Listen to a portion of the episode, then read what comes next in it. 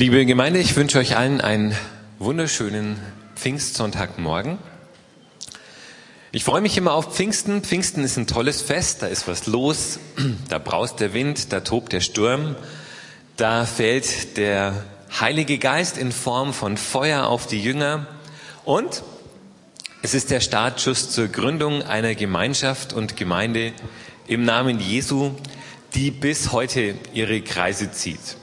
Und Pfingsten ist deswegen für mich ein tolles Fest. Da geht es um den Heiligen Geist. Da freue ich mich darüber, dass was los ist. Und ich habe manchmal auch so das Gefühl, das ist ähm, so das Fest, wo man ja nicht nur am liebsten morgens aufsteht und eine Radtour machen möchte, sondern wo man als Gemeinde irgendwie nochmal so einen Schubser bekommt, nach vorne zu gehen, sich auszustrecken nach dem, was Gott tun kann unter uns und sich da neu begeistern lässt.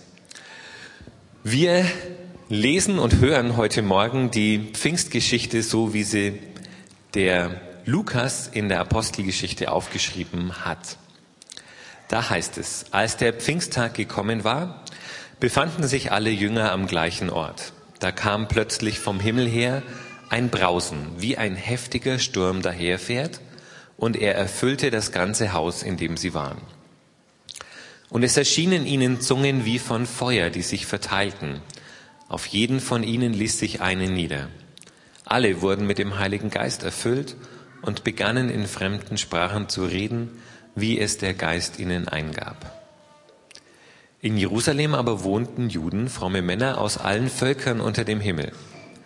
Als sich das Getöse erhob, strömte die Menge zusammen und war ganz bestürzt, denn jeder hörte sie in seiner Sprache reden. Sie gerieten außer sich vor Staunen und sagten, sind das nicht alles Galiläer, die hier reden? Wieso kann sie jeder von uns in seiner Mutter, Muttersprache hören? Parther, Meder und Elamiter, Bewohner von Mesopotamien, Judäa und Kappadokien, von Pontus und der Provinz Asien, von Phrygien und Pamphylien, von Ägypten und dem Gebiet Libyens nach Cyrene hin auch die Römer, die sich hier aufhalten, Juden und Proselyten, Kreter und Araber, wir hören sie in unserer Sprache, in unseren Sprachen Gottes große Taten verkünden. Alle gerieten außer sich und waren ratlos. Die einen sagten zueinander, was hat das hier zu bedeuten? Andere aber spotteten, sie sind vom süßen Wein betrunken. Ich kann euch nur empfehlen, diese Geschichte mal zu Hause zu lesen. Lest sie mal laut, da ist ein erstaunlicher Zungenbrecher drin. Ähm, muss man ein bisschen üben. Ich habe gestern bestimmt zehn Minuten lang diese Phrygien- und Pamphylien-Geschichte geübt. Ähm,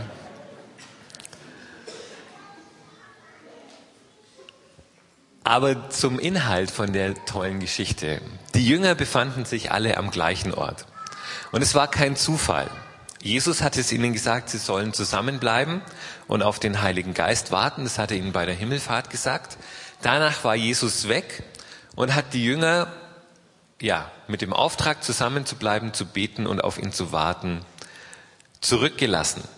Und ich kann mir vorstellen, die wussten nicht genau, was sie erwartet oder was sie erwarten sollten. Aber sie haben zusammen gebetet und sind zusammengeblieben, anders wie nach der Kreuzigung. Nach der Kreuzigung haben sie sich in alle möglichen Richtungen ähm, versprengen lassen und diesmal bleiben sie zusammen. Sie wissen, dass ihr Herr lebt. Sie wissen, dass er versprochen hat, dass was Besseres kommt und sie warten und beten zehn Tage ungefähr lang.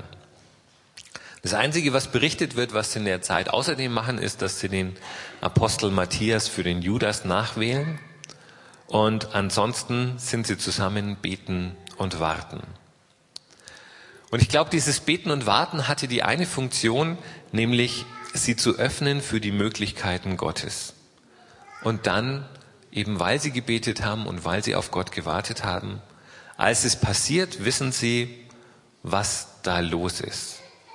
Also während ähm, ihnen das passiert und sie einigermaßen darauf vorbereitet sind, ähm, obwohl ich glaube, dass sie nicht so genau wussten, was sie erwartet, ähm, ist eine ganze Reihe von anderen Leuten, die eben zufällig in Jerusalem waren, ähm, die kamen dann dazu. Ähm, mir ist vorhin so eingefallen, dass das irgendwie sowas wie Public Viewing war. Ähm, das heißt, da in diesem Haus tobt der Sturm und fällt der Geist und das Getöse bringt draußen eine Menschenmenge zusammen.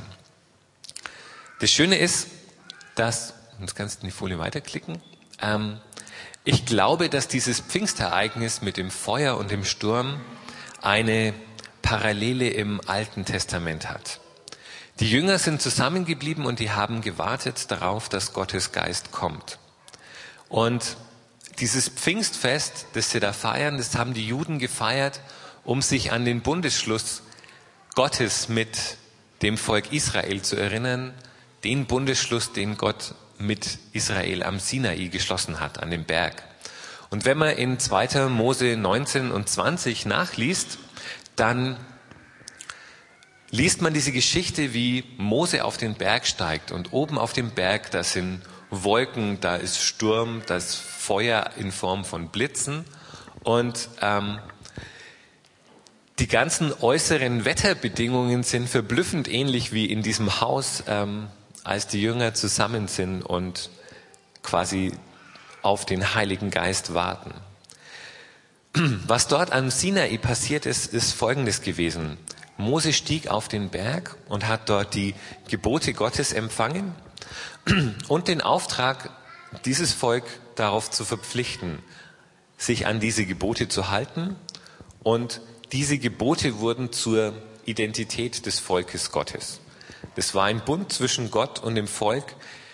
Ihr haltet euch an meine Gebote und ich werde mich zu euch halten. Ihr seid dann mein Volk.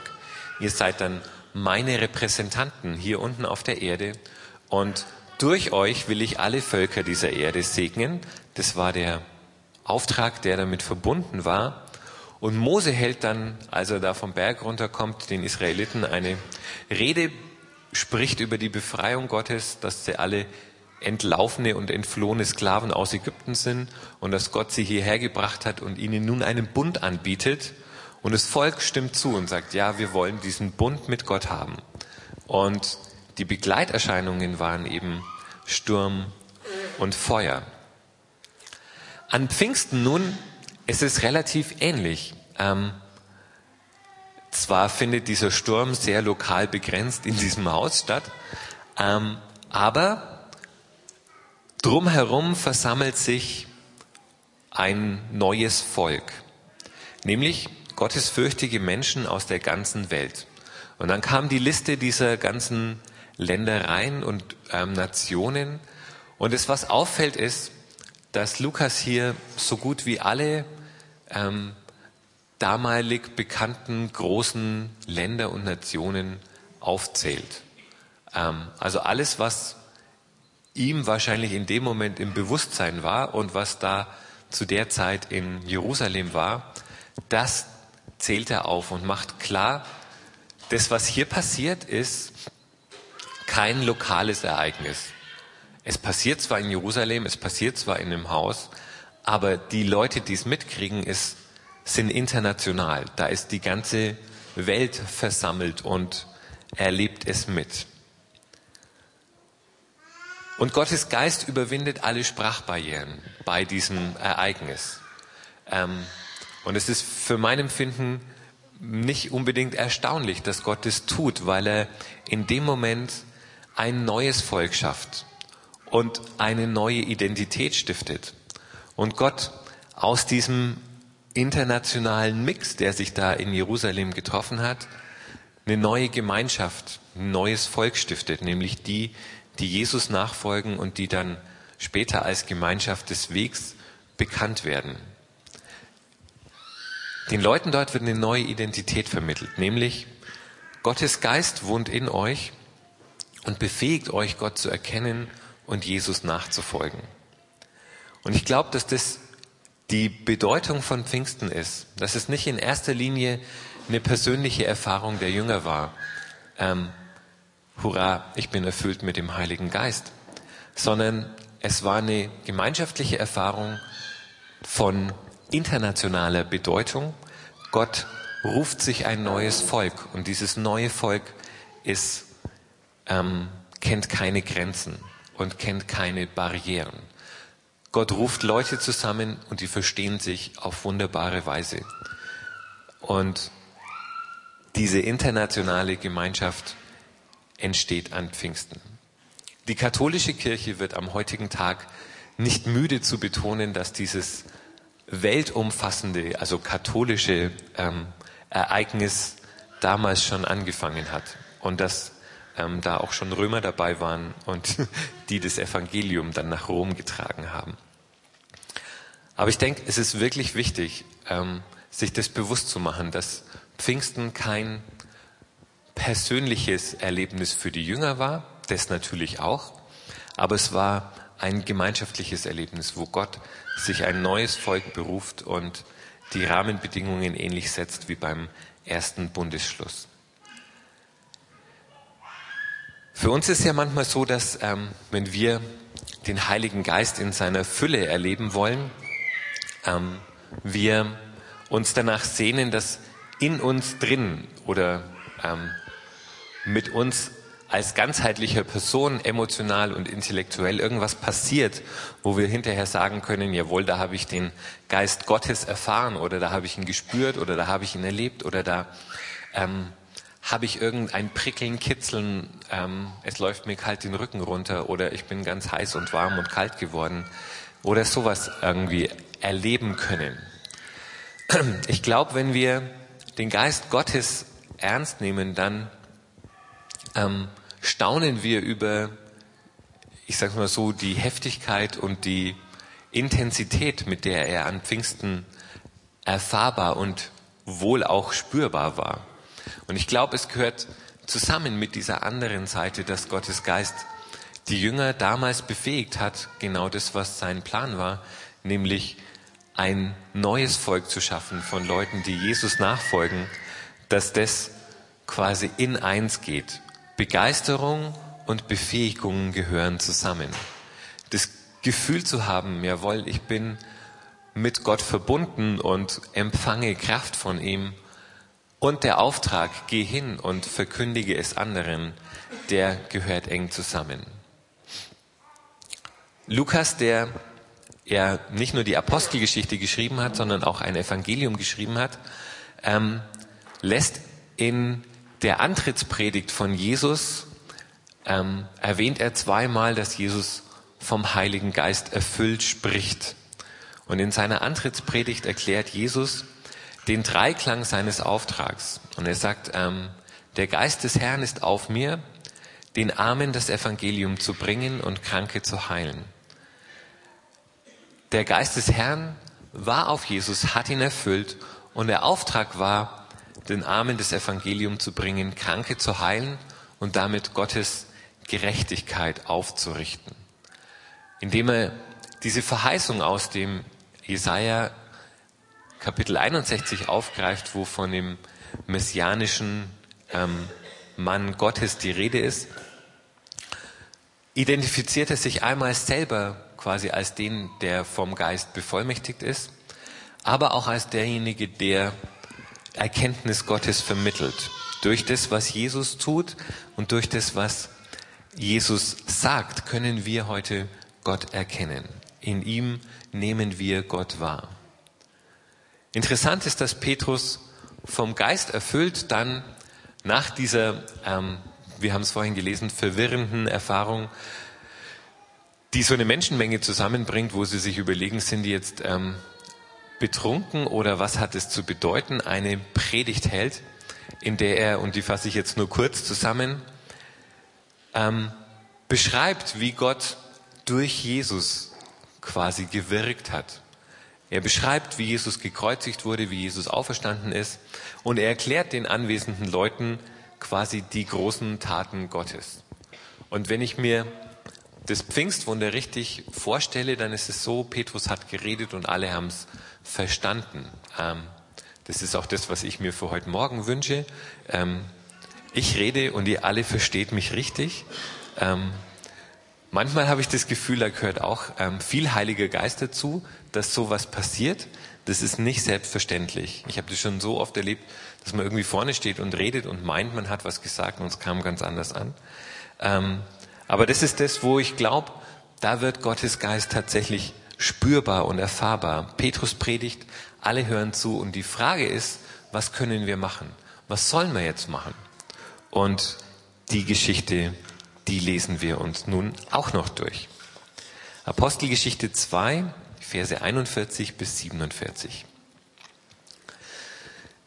Die nun, die sein Wort annahmen, die ließen sich taufen. Und an diesem Tag wurden ihrer Gemeinschaft etwa 3000 Menschen hinzugefügt. Sie hielten an der Lehre der Apostel fest und an der Gemeinschaft, am Brechen des Brotes und an den Gebeten. Alle wurden von Furcht ergriffen, denn durch die Apostel geschahen viele Wunder und Zeichen. Und alle, die gläubig geworden waren, bildeten eine Gemeinschaft und hatten alles gemeinsam. Sie verkauften Hab und Gut und gaben davon allen, jedem so viel, wie er nötig hatte. Tag und Tag verharrten sie einmütig im Tempel, brachen in ihren Häusern das Brot und hielten miteinander Mahl in der Freude und Einfalt des Herzens. Sie lobten Gott und waren beim ganzen Volk beliebt. Und der Herr fügte täglich ihre Gemeinschaft die hinzu, die gerettet werden sollten. Die Folgen dieses Ereignisses an Pfingsten waren wesentlich weniger spektakulär wie das Ereignis selber. Die Gemeinschaft der Jünger hat sich hinterher im Gebet und im Brechen des Brotes hin und her in den Häusern geäußert. Ähm ich kann mir gut vorstellen, dass es nach dem Pfingstereignis vielleicht ähm, eine Spur begeisterter, fröhlicher und ähm, beschwingter zuging. Aber die Sachen gemeinsam zu beten, das war ihnen vorher schon wichtig. Ähm, das haben sie vorher schon miteinander gemacht. Und manches nach so einem großartigen Ereignis ist vorher wichtig gewesen und hinterher wichtig gewesen und bleibt auch in Zukunft wichtig. Ähm, wir alle haben gestern ein großartiges Ereignis erlebt. Zumindest die meisten von uns, nehme ich mal an. Wer hat gestern Abend das Clubspiel gesehen? Also das richtige Clubspiel? Yeah. Fast alle Männer und auch ein paar Frauen. Ähm, das Schöne ist, die haben gestern ein rauschendes Fest gefeiert. Die haben hart gekämpft, toll gespielt. Das war wunderbar. Ähm, ich habe bis um halb zwölf vor dem Fernseher gesessen und dazu geguckt. Und heute Morgen habe ich mir beim Duschen gedacht, so, jetzt ist es vorbei. Die Normalität kehrt wieder. Vielleicht feiern sie heute in Nürnberg noch ein bisschen, wenn die zurückkommen. Aber spätestens nächste Woche werden die wieder trainieren, werden die wieder ackern, werden die wieder ähm, auf ihre Ernährung aufpassen. Und Dinge, die vorher wichtig waren, sind hinterher wichtig. Und das eine Wochenende ist ein tolles, großartiges Erlebnis, aber die Basis, die einen Fußballspieler zu einem guten Fußballspieler macht, die bleibt immer gleich. Und ich glaube, so ist es bei uns Christen auch. Ähm, das, was die Jünger zu Jüngern Jesu gemacht hat, das wurde an Pfingsten in einem tollen Fest deutlich. Ja, da kam der Geist Gottes. Alle haben es mitgekriegt, alle haben es sehen können. Ja, und hinterher muss man zurück, also nicht zurück, sondern muss die neuen, ähm, die alten Gewohnheiten neu entdecken mit Gott und seinem Geist. Die geistlichen Übungen, die vorher zum Alltag gehören, die ermöglichen die Highlights und die tragen auch nach den Highlights weiter dazu bei, dass man irgendwie auf dem Boden bleibt. Das heißt, die Jünger haben hinterher miteinander gebetet. Sie haben Gemeinschaft im Brotbrechen in den Häusern gehabt und wir müssen ein bisschen aufpassen. Wir hören bei diesem und sie brachen das Brot miteinander immer gleich Abendmahl und ich glaube, es war wesentlich mehr wie ein Abendmahl in diesen ersten Zeiten. Es war ein gegenseitiges sich einladen und miteinander teilen, was Gott getan hat. Die haben gemeinsam gegessen und ihr Leben ein Stück weit geteilt. Und das hat ihre Gemeinschaft zu einer Gemeinschaft gemacht, die Ausstrahlung hatte nach außen. Und deswegen konnte Gott hinzutun, wen er, hin, wen er erretten wollte. Das richtig Spannende war, dass die aufeinander Acht gehabt haben und einander geholfen haben, ganz praktisch und gemerkt haben, holla, es ist wichtiger, dass wir füreinander einstehen und füreinander da sind, als dass wir uns nur um uns selber drehen. Für uns kann es bedeuten, und jetzt möchte ich es einfach mal Heilige Geist und die Folgen Teil 2 für uns machen, dass wir neu entdecken, dass das Gebet die Grundlage unserer Gemeinschaft heute ist. Ähm, es ist zwar vielleicht nicht so berauschend wie ein Pfingstfest, aber es ist eine solide Grundlage für Gemeinschaft im Namen Jesu, dass man zusammenkommt und miteinander betet.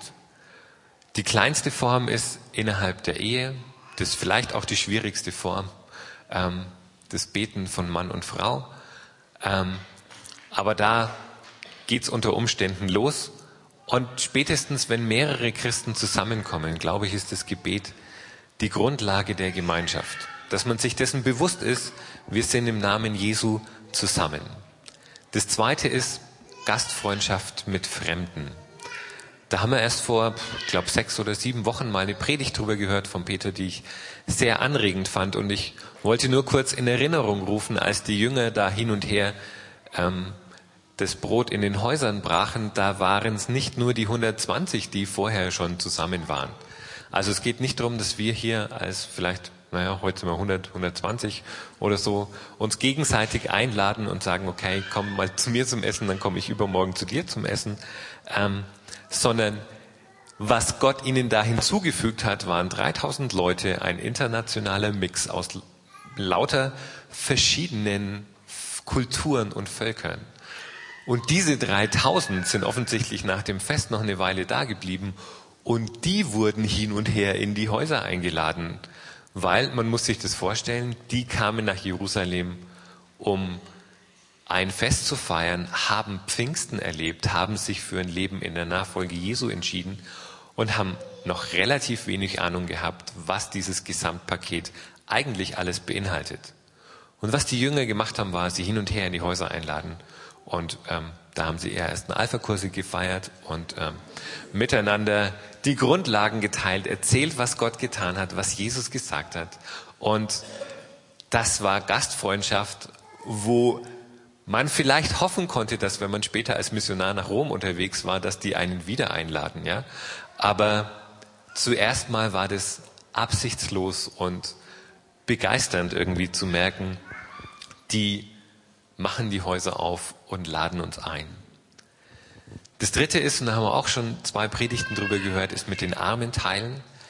Die haben tatsächlich ernst gemacht und haben gesagt, Leute, das ist so eine große Herausforderung. Wir müssen unser Hab und Gut verkaufen und wir müssen es untereinander teilen. Und untereinander teilen hieß wiederum, nicht 120 verkaufen ihr Hab und Gut und teilen es unter sich auf und sagen, okay, jetzt haben wir ein bisschen mehr oder haben wir es ein bisschen gerechter verteilt, sondern es war wieder die, die was hatten, haben was verkauft und haben es unter den 3000 verteilt, die da hinzugetan worden sind von Gott. Und ich glaube, was die Jünger von dem Zeitpunkt an mitgetrieben hat, war der Wunsch Gottes Gerechtigkeit in dieser Welt aufzurichten und zu fordern. Und das finde ich eine ganz spannende Geschichte. Zu wissen, nach diesem großartigen Ereignis von Pfingsten geht es eigentlich relativ normal weiter.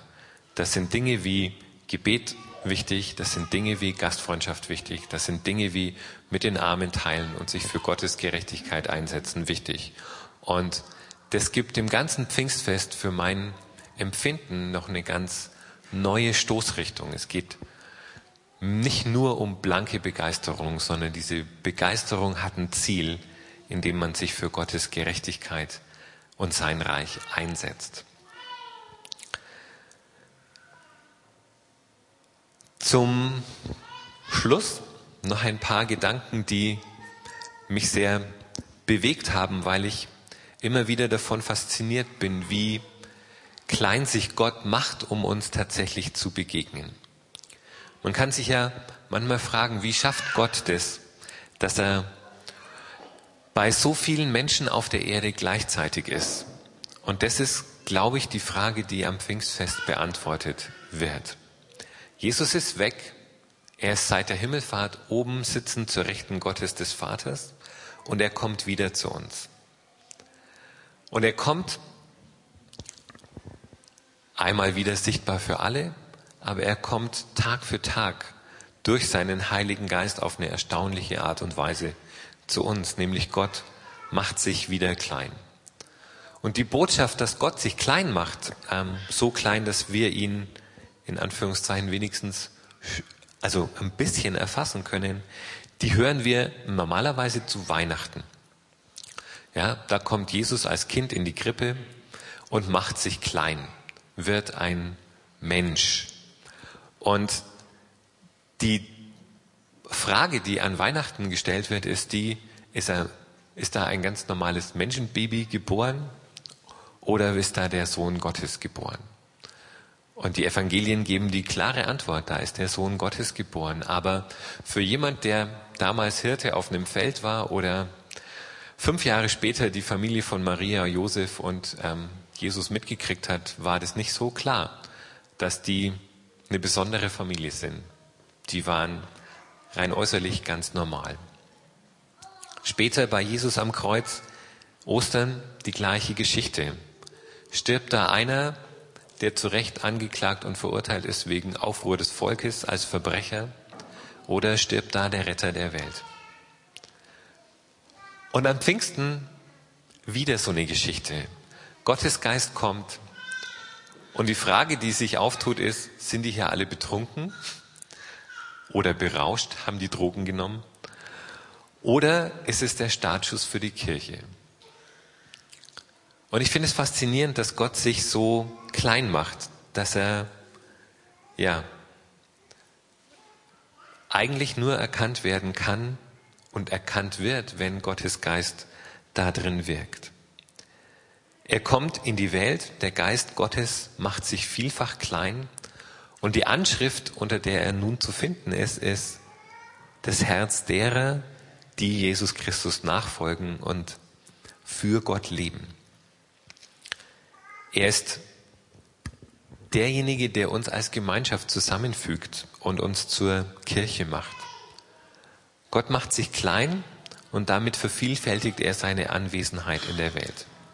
Er ist nun nicht mehr in Israel allein zu finden, sondern er ist in jedem von uns zu finden, in jedem Christen hier auf der Erde, in jeder Gemeinschaft, die sich in Jesu Namen zusammentut.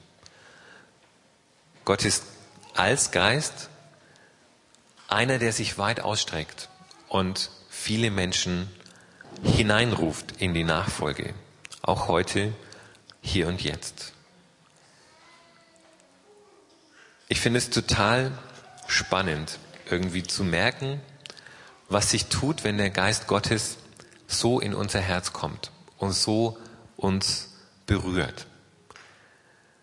Das, was damals Jesus bewirkt hat, das bewirkt heute der Heilige Geist in uns. Und wir können Anteil bekommen an der Vergebung und an der Hoffnung, an der Gemeinschaft mit Gott und dem neuen Leben, selbst dann, wenn wir damals nicht live dabei waren. Gottes Geist ist es, der uns heute vergewissert, dass wir bei Gott angenommen sind, von ihm geliebt sind und in der Gemeinschaft mit Gott ein neues Leben erhalten können.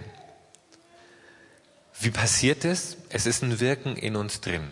Ähm, und es ist jetzt natürlich auf der einen Seite sehr persönlich, aber auf der anderen Seite oft auch eine Erfahrung, die man eben in der Gemeinschaft macht, die man im Brotbrechen macht.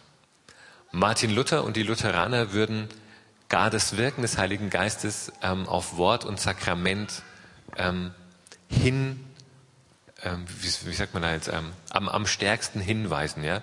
Die sagen irgendwie relativ klar, der Heilige Geist wirkt durch Wort und Sakrament heute an den Menschen, die Jesus nachfolgen. Ich glaube, Gottes Geist hat noch ein paar andere Gefährte, auf die er sich auch, ähm, auf die er auch aufspringen kann und die er auch bewegen kann. Aber wir können sicher sein, dass überall dort, wo Menschen sich treffen und gemeinsam sich dem Wort Gottes aussetzen, sich dem nähern, sich mit Jesus und seinem Auftrag beschäftigen, da ist Gottes Geist da und schenkt gegenseitiges Verstehen.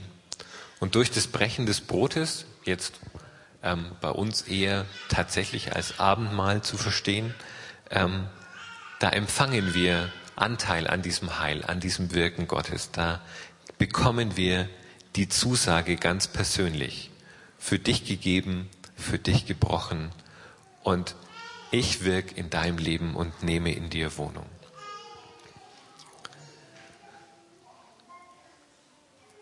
Soweit.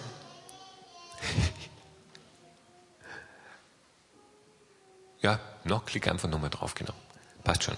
Also das heißt, der Herr Geist Gottes lässt diesen Dreiklang des Auftrags, sich für die Armen einsetzen, ihnen das Evangelium verkündigen und für Gottes Reich sich einsetzen, dem bringt er immer uns immer wieder neu nahe und er befähigt uns, dem Beispiel Jesu zu folgen und uns für das Reich Gottes und seine Gerechtigkeit einzusetzen.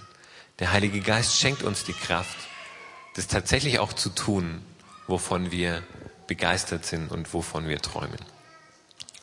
Und ich möchte jetzt am Schluss mit uns beten und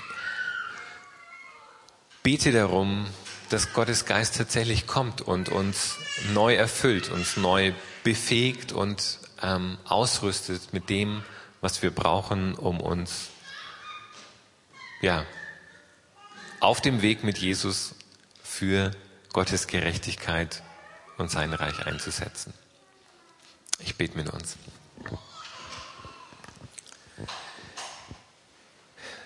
Himmlischer Vater, ich danke dir von ganzem Herzen dafür, dass du an Pfingsten deinen Heiligen Geist durch Jesus Christus, unseren Herrn, gesandt hast. Und Heiliger Geist, wir laden dich ein, dass du kommst in unsere Mitte und dass wir als Gemeinde dein Wirken neu erfahren. Ich bete darum, dass du kommst und jeden einzelnen von uns erfüllst, dass wir ja uns leicht damit tun, gemeinsam eine Spiritualität zu entwickeln, in der Gebet die Grundlage ist, in der wir uns in deinem Namen treffen und uns überlegen, was würdest du heute für unsere Stadt, für unsere Nachbarn, für unsere Gesellschaft wollen, in der wir uns neu inspirieren lassen von dir, uns für Gerechtigkeit in dieser Welt einzusetzen und unseren Reichtum mit den Armen zu teilen. Ich bete darum, Heiliger Geist, dass du kommst und uns neu erfüllst. Mit deiner Liebe, mit deiner Kraft, mit deiner Weisheit und mit deiner Stärke. Dass wir spüren und erleben, dass du in uns die Sehnsucht danach anzündest, dass das Reich Gottes kommt, dass dein Wille geschieht.